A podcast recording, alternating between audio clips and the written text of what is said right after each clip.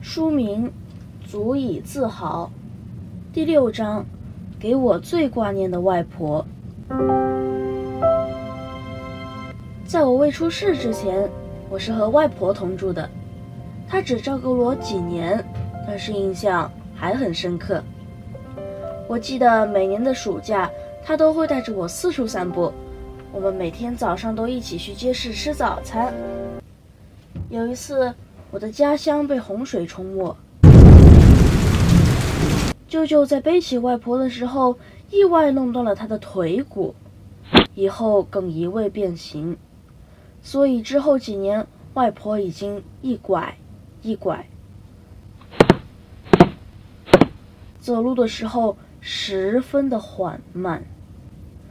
在我发生了意外后，她不但要照顾弟妹，还要来医院探望我。看着他走路拐着拐着，一步。一步，好像每一步都快扑倒似的，手里却拿着给我做的沉甸甸的饭菜。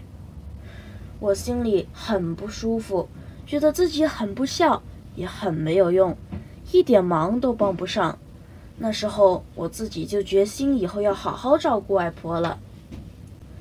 当日要离乡移民来港，我唯一最不舍得的就只有外婆了。我记得，自从我离开了之后，外婆的身体便每况愈下。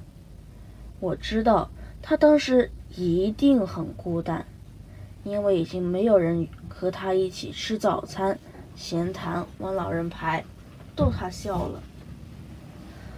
二零一一年的某一天中午，我生在广州参加亚运会，整天都不断的在眼皮跳，心里总是觉得有点不自在。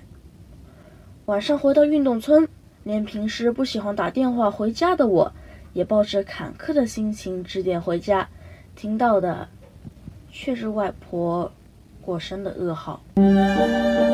当我回到香港的时候，妈妈已经替外婆办好了所有的简葬仪式。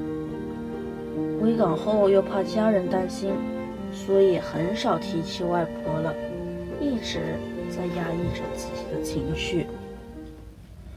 我还没有来得及照顾他，还没有一点能力给他一点什么，甚至没有见他最后一面，他就已经离开我了。我很想在这里表达我对他的更多爱，但是，我只可以在这里向天国的外婆说：“外婆，我真的很想你。”